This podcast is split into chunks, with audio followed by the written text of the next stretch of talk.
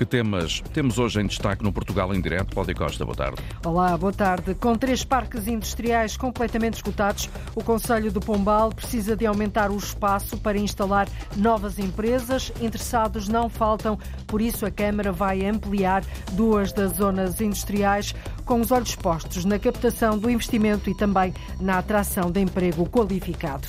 Em Coimbra, a jornalista Carolina Ferreira encontrou um artesão que continua a apostar na pintura tradicional de cerâmica à mão.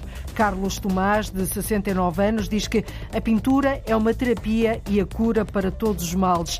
Será já o único a pintar os famosos pratos ratinhos, a loiça vidrada, fabricada em Coimbra nos séculos XVIII e XIX e que as pessoas levavam para os campos alentejanos.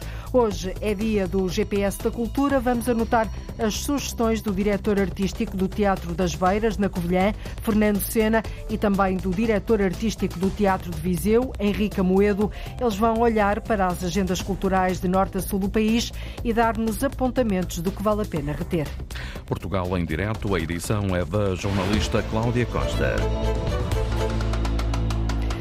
A degradação da escola EB23 de Azeitão, construída há 50 anos, tem vindo a acentuar-se à medida que o tempo passa. Chove em alguns espaços, o chão está danificado.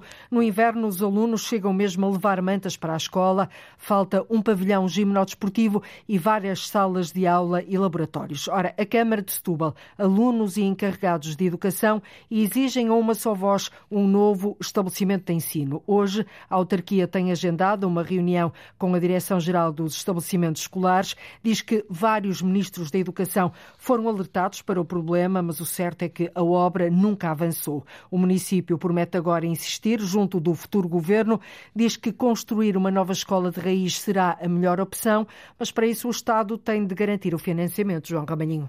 De provisória, mais parece definitiva, a escola EB23 de Azeitão foi construída há 50 anos Há espaços onde chove, estores partidos, pavimento danificado ou salas de aula sem aquecimento. Estas são algumas das realidades que os alunos enfrentam diariamente. Fernando Morgado, presidente da Associação de Pais, dá outros exemplos. O espaço que têm para fazer educação física é sempre exterior.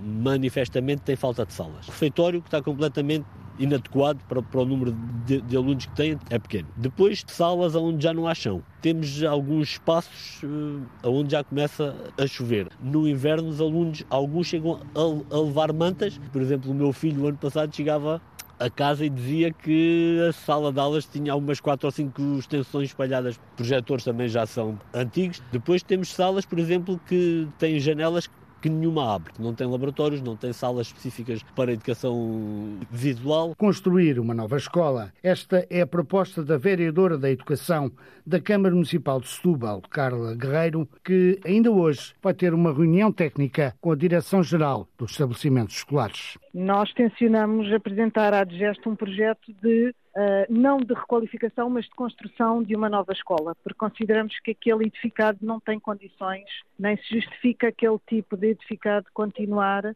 já se perdeu muito tempo, sublinha a vereadora da Educação, Carla Guerreiro. O problema já estava identificado por diversos governos relativamente à problemática daquela escola. Foi uma grande insistência da Câmara de Setúbal que a escola de Azeitão e a escola Barbosa do Bocage são incluídas como prioritárias. E aquilo que estamos à espera e que exigimos é que o financiamento também para a realização dessas obras seja concretizado. A EB23 de Azeitão é apenas uma das quatro escolas que precisam de obras, mas faltam verbas do Estado, lamenta a vereadora da Educação da Câmara Municipal de Setúbal. O valor que nós recebemos da transferência de competências é muito insuficiente no primeiro ano da transferência de competências entre abril e dezembro o déficit foi de 1 milhão e 200 mil euros. A este ritmo nós este ano vamos ter mais de 2 milhões de euros e estamos a falar, entre outras coisas, de valores relacionados com o funcionamento das escolas, eletricidade, energias, contratos, mas a maior fatia tem a ver com os salários dos trabalhadores.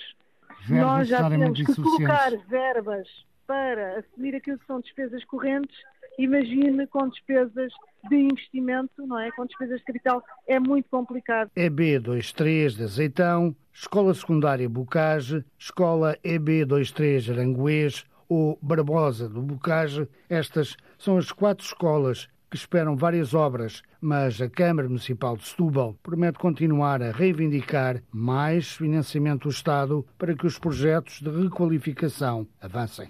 Uma situação idêntica mais a norte, em Braga, os alunos do agrupamento de escolas de Massiminos também exigem obras urgentes nos estabelecimentos de ensino. As queixas são de resto idênticas às que acabamos de ouvir de Azeitão. As queixas já foram enviadas à Câmara de Braga, neste caso. Chove também nas salas devido às infiltrações à umidade, maus cheiros e equipamentos estragados. O município reconhece os problemas, diz que os trabalhos para resolver as infiltrações vão avançar, mas uma reabilitação mais profunda, isso só com verbas do PRR e por isso ainda não há data para a abertura do concurso. Ana Gonçalves. Na carta que enviaram à vereadora da Educação da Câmara de Braga, os representantes do Conselho Geral do Agrupamento de Escolas de Massiminos enumeram os vários problemas dos estabelecimentos de ensino e pedem obras com urgência. Joana Gonçalves dá conta do que se passa na escola EB23 Frei Caetano Brandão. Tem várias infiltrações e os problemas vão do teto ao chão. As infiltrações são computadores que já foram estragados e computadores novos que foram instalados há pouco tempo. Temos o chão a levantar, os alunos a levar com água, os odores nas salas de aulas que impedem que os professores realizem as aulas e que têm que mudar de sala. Depois os alunos têm que dividir as salas ao meio e ter aulas só da parte do lado da parede e no lado da janela não podem as ter, porque senão ficam todos molhados. São salas frias. Já na escola secundária de Massiminos, diz Rodrigo Vieira, apesar da requalificação que está a ser feita, os problemas ainda não foram resolvidos, sobretudo no que toca aos alunos do ensino especial. A educação especial é, é, é bom ressaltar e reforçar porque somos um agrupamento de referência. Não somos um agrupamento qualquer, somos um agrupamento de referência onde, se reparar, nós temos aqui ligações entre os blocos que não são cobertas, ou seja, zonas de mobilidade reduzida que queiram fazer a passagem entre blocos não conseguem, porque as rampas, uma é demasiado estreita para as cadeiras e não tem coberto, e a outra está cheia de areia e não tem coberto. Também temos alunos cegos e de baixa visão que não têm as devias guias que deviam ter numa escola que é adequada e recomendada para eles e que não têm o acompanhamento correto. A vereadora da Educação da Câmara de Braga, Carla Sepúlveda, refere que as obras para resolver o problema das infiltrações serão feitas logo que o tempo permita, mas uma reabilitação maior só será possível com as verbas do Plano de Recuperação e Resiliência e ainda não há datas para a abertura dos concursos. E neste momento o que nós estamos à espera é efetivamente da, da abertura dos avisos de candidatura do PRR. Trata-se de uma obra muito uh, profunda e, portanto, o município não tem responsabilidade direta sobre a mesma, nem consegue efetivamente sozinho fazer a obra.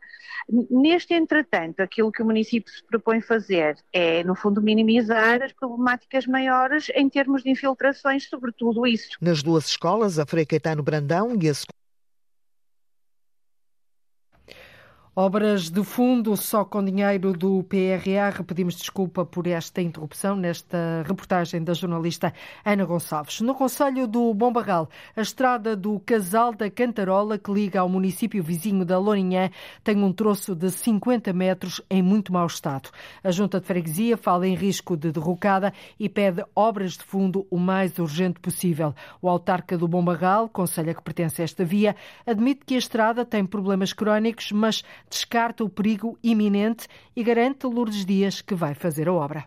Na estrada que liga os conselhos do Bom Barral e da Lourinhã, na freguesia de Moita dos Ferreiros, há um troço de perto de 50 metros com problemas sérios, onde já ocorreram alguns abatimentos, principalmente quando chovem demasia. O presidente da Junta de Moita dos Ferreiros, Rui Perdigão, fala em risco de derrocada. Aquela estrada está uh, em perigo de derrocada e aquilo que tem sido a minha reivindicação é precisamente o perigo iminente que ali está. Ora, o autarca do Bombarral, município a que pertence a via, reconhece o problema, que é antigo, mas Ricardo Fernandes recusa falar de derrocada. Aquela estrada, num ponto, de facto, um, uh, eh, tem algum abatimento, mas uh, derrocada é manifestamente exagerada. Na estrada que liga os dois conselhos da Loura Lourinhã e do Bom Barral, o trânsito é intenso, principalmente de pesados. O presidente da Junta teme pela segurança preciso que alguém assuma responsabilidades caso aconteça ali alguma desgraça.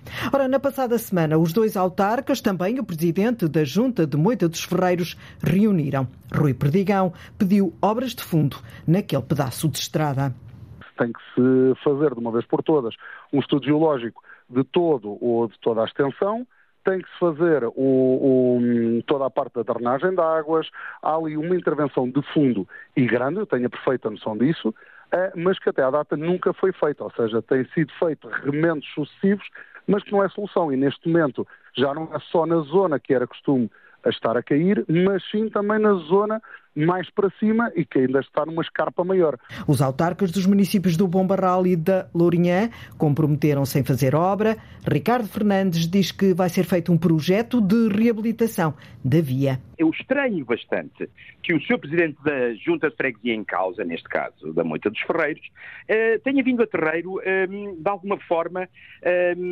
manifestar o seu desagrado, uma vez que está tudo a ser tratado pelos dois executivos. Para já, avança o estudo para avaliar o verdadeiro estado em que se encontra a estrada. O estudo é que está mesmo, digamos, dependente do gabinete técnico, independente, para de facto um, formular uma proposta, uh, digamos, de resolução em termos de, da obra em si.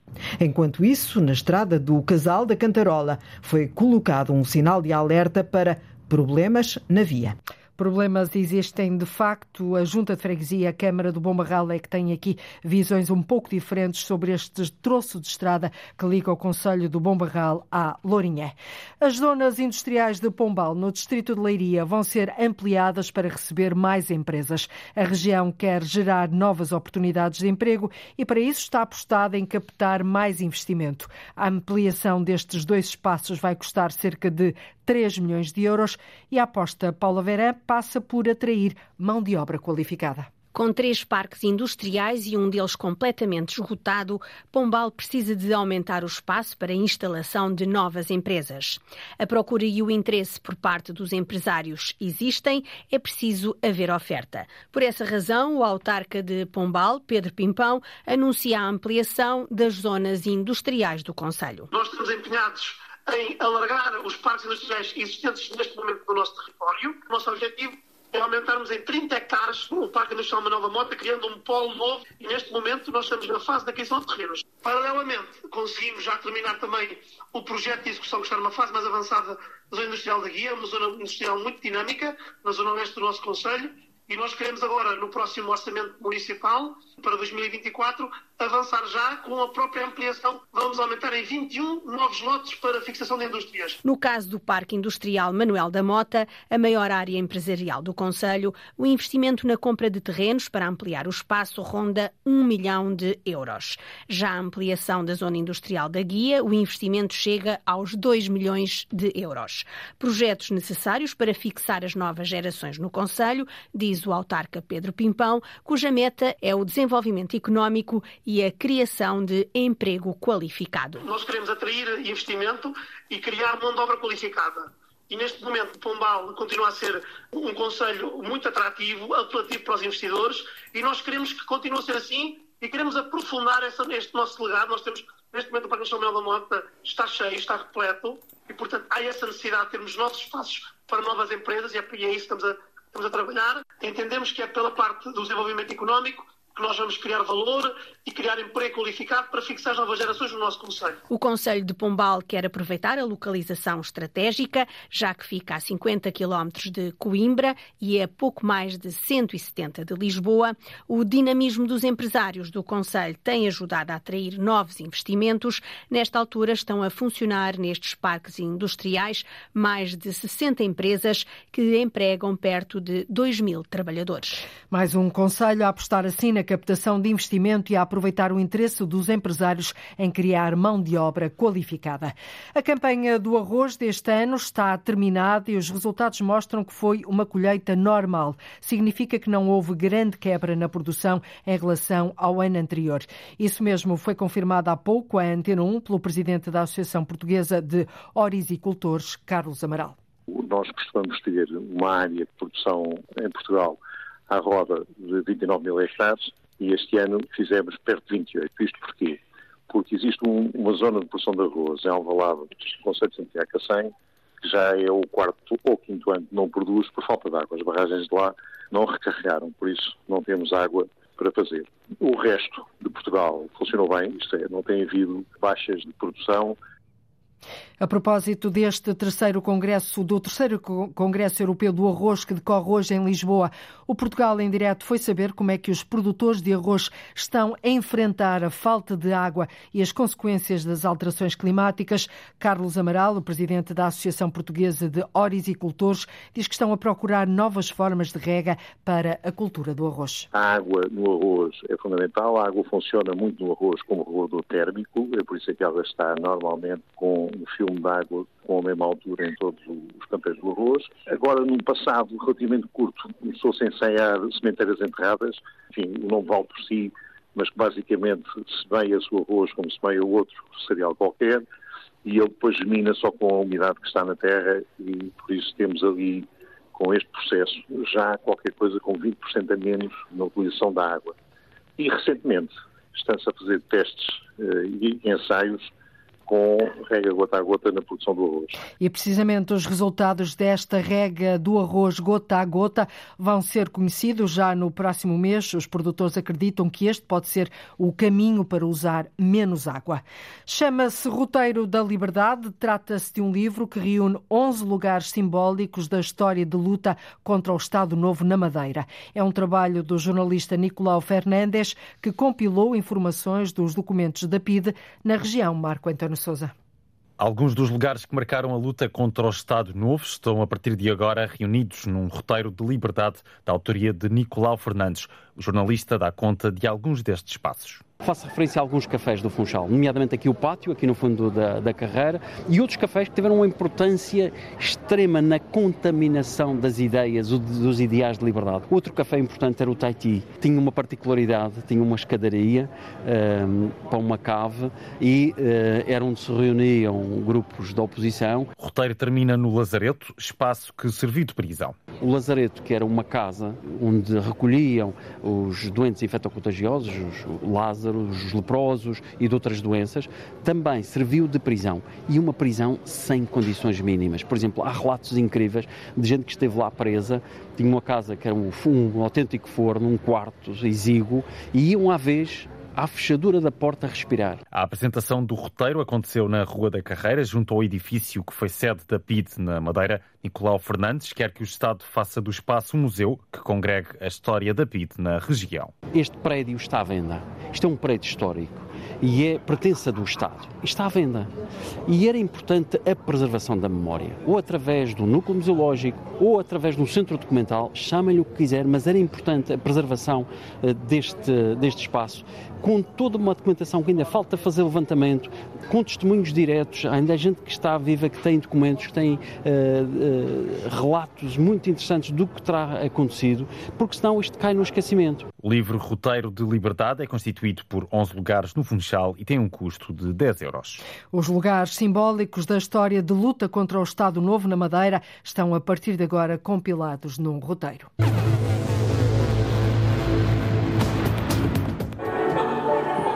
Coisas difíceis de explicar. Ainda não percebemos bem porquê. O Orfeão Madeirense está com um problema em comum, Lilia Mata. Fazem falta vozes masculinas. Em 20 elementos, apenas 4 são homens. Afinamos a voz para conhecermos a história daqui a pouco.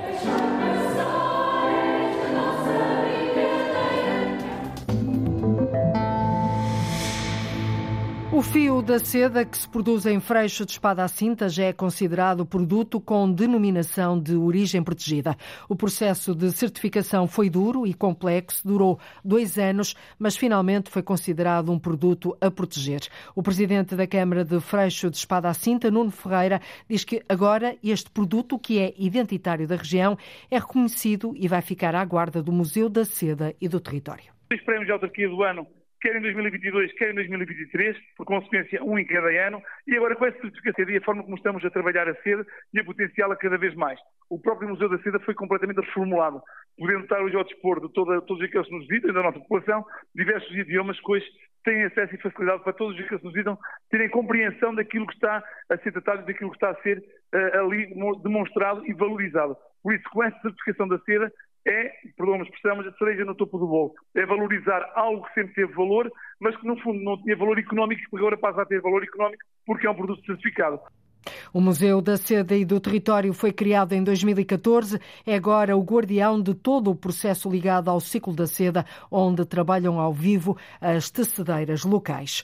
Um artesão de Coimbra continua a apostar na pintura tradicional de cerâmica à mão. Começou a aprender ainda era miúdo e hoje Carlos Tomás diz que tem a cerâmica no corpo e na alma. Além da oficina, tem também uma loja e foi lá que a jornalista Carolina Ferreira encontrou este artesão de 60 69 anos, que será já o único a pintar a famosa cerâmica ratinho.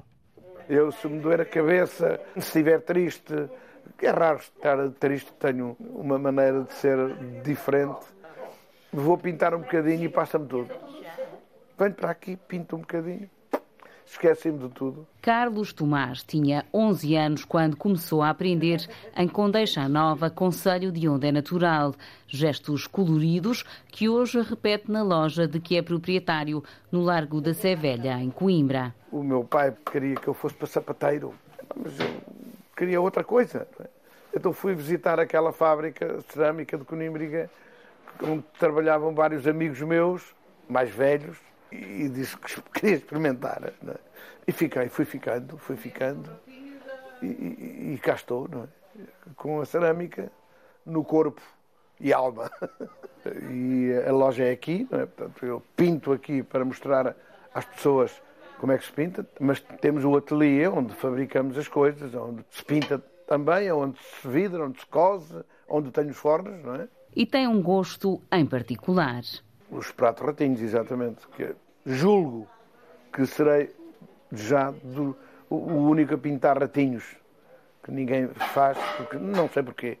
Eu acho de uma das cerâmicas mais bonitas do mundo, a cerâmica ratinho, que, que, que faço todos os dias quase. Portanto, não se começa e acaba uma peça, porque não dá tempo, não é?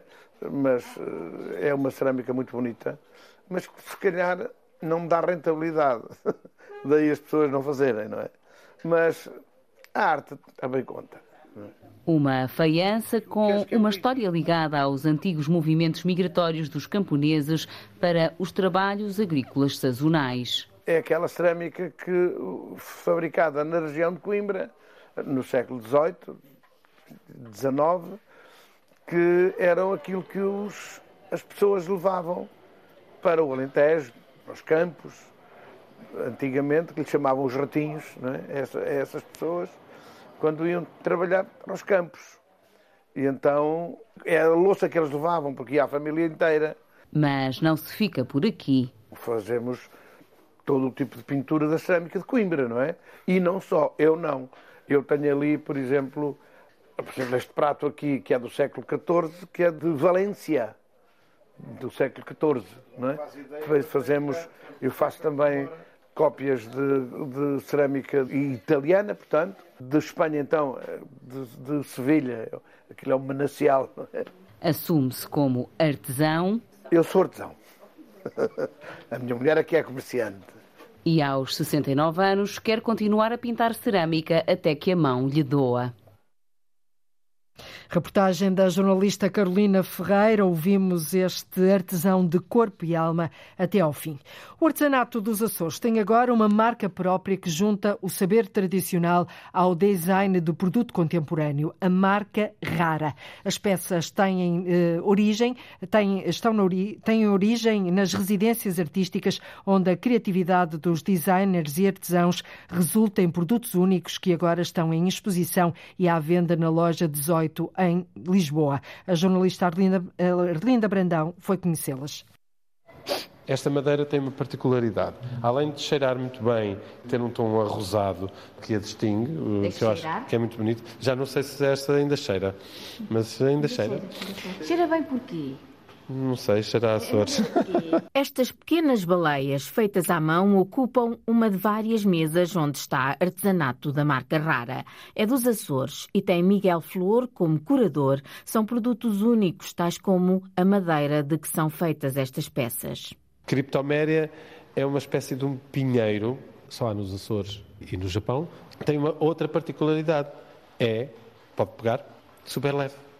Estas baleias que são para brincar, para os miúdos brincarem, portanto não são baleias de exposição, elas flutuam. Estas peças de artesanato contemporâneo estão algumas em exposição, outras também para venda na loja 18 em Lisboa, pertencem à Rara. Porque esta marca é o resultado da residência de artesanato que fazemos nos Açores há nove anos. Essa ideia de marca, vamos criar uma marca com isto, com os produtos que estamos a desenvolver aqui, de valorizar o, o, o trabalho do artesão e dos materiais açorianos. E cruzar isso com linguagens mais contemporâneas. É um projeto da Anden Fala, associação cultural iniciado em 2014 no contexto do seu Festival de Artes e que quer inovar e criar. Por que não ter outras peças? Por que não outra linguagem? Por que não outra abordagem?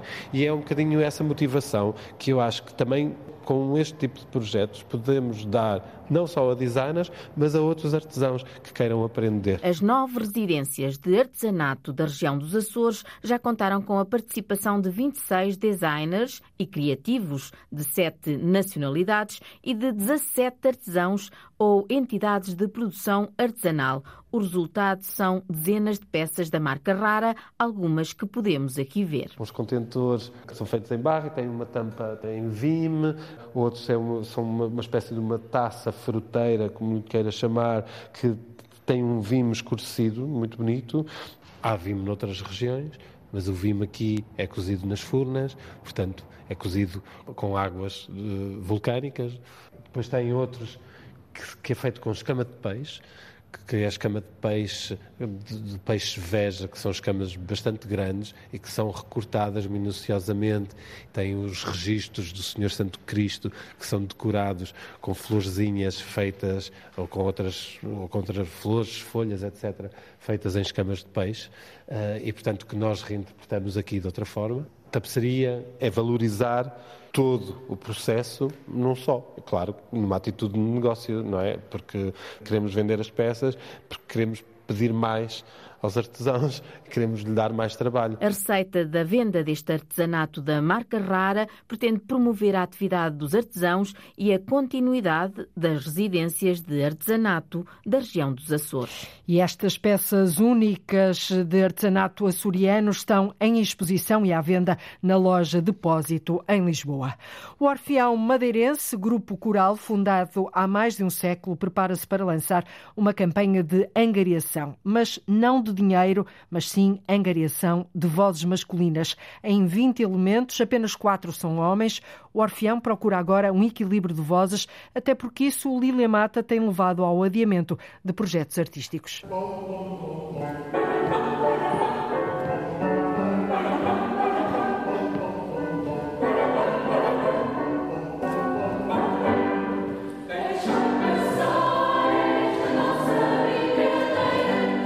A harmonia constrói-se com vozes de vários timbres. No Orfeão Madeirense fazem falta vozes masculinas. Em 20 elementos, apenas quatro são homens. Paulo Ferreira revela que há projetos adiados à conta da situação. Nós temos vários projetos artísticos que não avançam, um pouco por causa também do desequilíbrio que temos no coro estamos realmente necessitados de elementos masculinos para o coro. Naturalmente que qualquer pessoa que goste e que tenha alguma disponibilidade é bem-vinda, mas a nível artístico, digamos assim, a nível técnico, faz-nos falta realmente vozes masculinas. O presidente do grupo coral mais antigo da Madeira tenta encontrar uma explicação. Ainda não percebemos bem porquê, mas os homens têm a tendência para arranjar sempre uma desculpa para não participar no coro. Não sei se será por preconceito social, se nota que realmente nos anos 60 do século passado os homens andariam em massa e nós temos o exemplo do Orfeão, em que havia muitos homens. Realmente, nos nossos dias, não há uh, essa disponibilidade. Paulo Ferreira pede aos homens para ultrapassarem o preconceito e deixa uma garantia. Se os homens soubessem o quão gratificante e descontraído é uh, participar num coro, certeza que aderiam com mais uh, vontade. O presidente do Orfeão Madeirense tem esperança, mas não sonha muito alto. Mais três ou quatro, já, já nem peço muitos, mas mais três ou quatro já davam outra, outra força. Em janeiro, o Orfeão Madeirense vai lançar uma campanha para atrair elementos masculinos.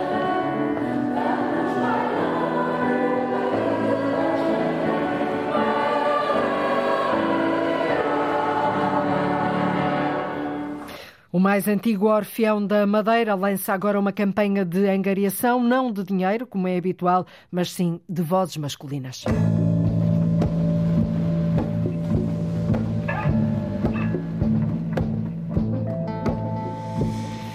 Uma da tarde, 45 minutos em Portugal continental e na Madeira, menos uma hora nos Açores e está na altura, e até porque é quarta-feira, de ligarmos o GPS da cultura. Uma vez por semana é sempre assim. Dois agentes da cultura, duas vozes, olham para o que há nas agendas e programações culturais de norte a sul do país e ajudam-nos a tomar nota do que vale a pena reter. Esta semana, os nossos convidados são o diretor artístico do Teatro das Beiras, na Covilhã, Fernando Sena, e o diretor artístico do Teatro Teatro de Viseu, Henrique Amoedo. Temos aqui dois homens do teatro. Muito boa tarde, bem-vindos.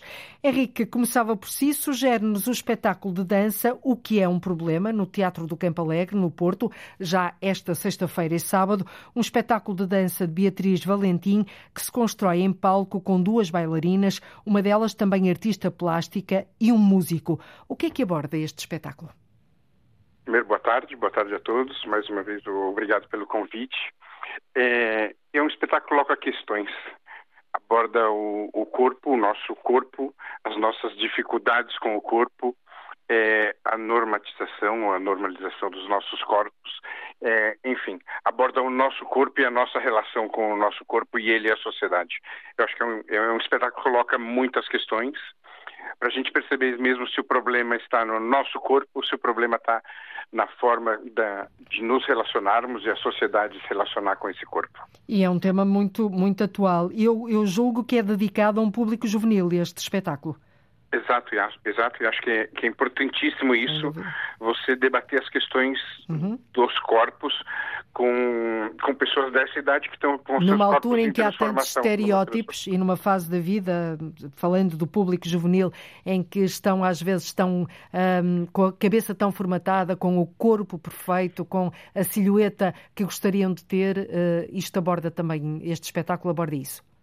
Exatamente, mas partindo do corpo para problemas mais gerais e mais uhum. amplos da sociedade. Eu acho que isso é importantíssimo nesse momento mesmo onde essas normas são quase que impostas a todo minuto é, para a gente nas redes sociais, na comunicação social, enfim.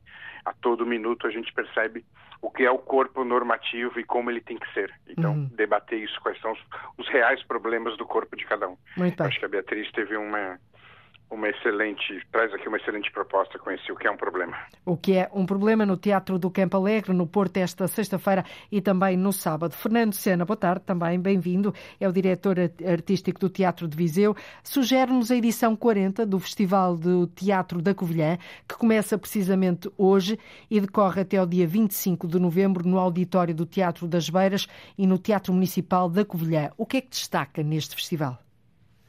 Eh, bem, para já destacava o espetáculo de, de abertura, que é uh, feito pela Companhia Teatro de Braga, uh, que, o, estrangeiro, do Alberto Camus, e que vai ser realizado precisamente hoje às 21h30. depois do, do, do festival, de, destacava também os Artistas Unidos com uma peça que vão, como que vai encerrar o festival. Uh, o texto chama-se Europa e teve a sua estreia há pouco, mais de um mês, em, em Lisboa. Pelo meio ficam também propostas para uh, os, os, alunos do ensino do, dos três ciclos, primeiro, segundo e terceiro ciclo, uhum. e ainda um espetáculo do Carlico Danza Teatro, que vem de, de Espanha para apresentar-nos um espetáculo sobre a filósofa Maria Zambrano. Uhum. Uh, e também uh, o, o espetáculo do, da Ata Teatro, uh, Companhia de Teatro do, do Algarve, que nos vai apresentar um espetáculo autor. Portanto, no fundo, o país uh, quase todo aqui na Covilhã, nesta uh, quadragésima uh, edição do Festival de Teatro da Covilhã. É verdade, é verdade. Acho que há companhias de norte a sul do, do país. Sem dúvida. Uhum. Sim. Esta é, como, disse, como disse, é a quadragésima edição. A primeira foi realizada em 1980 e hoje o Festival de Teatro da Covilhã é dos festivais mais antigos que se realizou em Portugal, para nós é um orgulho, como evidente. Realiza-se em Portugal, realiza-se no interior, onde se fazem uh, coisas realmente fantásticas. Henrique Amoedo, a outra sugestão que nos dá é uh, Blackface, de Marco Mendonça, no Teatro do Bairro Alto, em Lisboa, de sexta-feira a domingo, portanto já este fim de semana. Blackface é uma conferência musical entre o stand-up e a fantasia, entre a sátira e o teatro físico, entre o burlesco e o Quer-nos explicar que interrogações são estas e ligações são estas? Eu acho que primeiro o, o Marco Mendonça, nessa composição, nesse, nessa forma de apresentar a sua criação, misturando essas diferentes linguagens em cena, é, foi muito feliz e, e, é muito feliz. Salientar também o, o Alcântara Festival, é o principal promotor dessa criação, onde o Teatro Viriato de Viseu também é um dos coprodutores, e brevemente teremos essa obra aqui.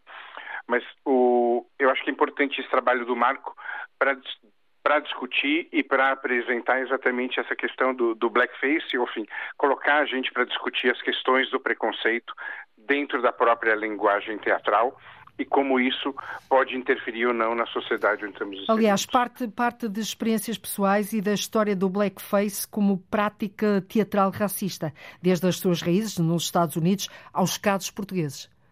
Exatamente, exatamente. E, e acho que é importante para a gente perceber isso na realidade de Portugal hoje, ou seja, quanto Portugal é racista ou não, a partir desse, das várias questões, das várias cenas e da própria vivência do, do Marco Mendonça.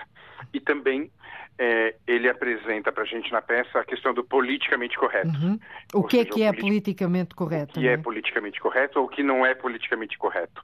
Eu acho que assim como no, no trabalho anterior da Beatriz, é, esse trabalho do, do Marco é um trabalho muito questionador, ou uhum. seja, nos levanta questões, nos faz pensar é, e nos faz, a partir desse pensamento, ter um novo olhar sobre o meio onde Questiona preconceitos e estereótipos que existem também, não é? Uhum. É isso, da, mesma forma como no outro a gente tem o corpo normativo, a gente tem aqui um outro corpo, um corpo que foge da norma e como esse corpo vive e sente esses preconceitos. Muito bem. Fernando Sena, eh, vamos à sua outra sugestão. Propõe uma visita ao Museu dos Lanifícios na Covilhã. Este museu é constituído por três núcleos, a Real Fábrica dos Panos, a Real Fábrica Veiga e as Râmulas do Sol. Este último, um recinto ao ar livre. Cada um destes polos acompanha um período ou uma fase diferente, é isso? É isso, eh, porque o primeiro, primeiro é preciso dizer que o Museu de Lanifícios é da Universidade da Beira Interior eh, e nesse, nesse museu estão integrados estes três núcleos. O primeiro, que, que é a, a recuperação que, de, um, de uma, da Real Fábrica dos Panos que foi eh, descoberta quando das obras, de, de, precisamente da Universidade, e eh, que remonta ao século XVIII, eh, está focalizado no período eh, pré-industrialização dos lanifícios. Eh, estamos a falar de 1764 e foi fundado pelo, pelo Marquês de Pombal. Depois há também... As origens são impressionantes, 1754. Sim, sim. e 60 e 64. 64. Uh, Pós-terremoto, não é? É. E depois também temos o núcleo da Real uh, Fábrica Veiga, que é uh, a sede do museu desde 2004. Uh, porque é que indiquei, uhum. ou, ou, esta é a minha sugestão, porque na verdade o museu é também um pouco da história da cidade.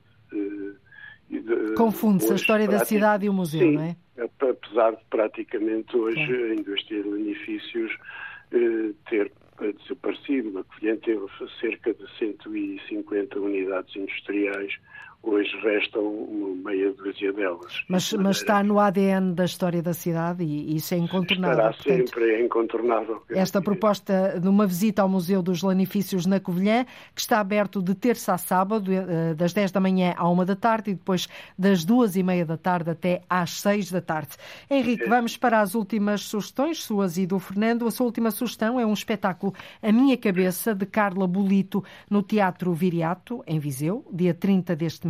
A Minha Cabeça é um espetáculo de cariz autobiográfico que aborda a relação do espólio colonialista de uma família na sobrevivência no pós-25 de Abril. Portanto, uma história com que muita gente se identifica. É, espero que sim, é, espero que sim, que se identifiquem.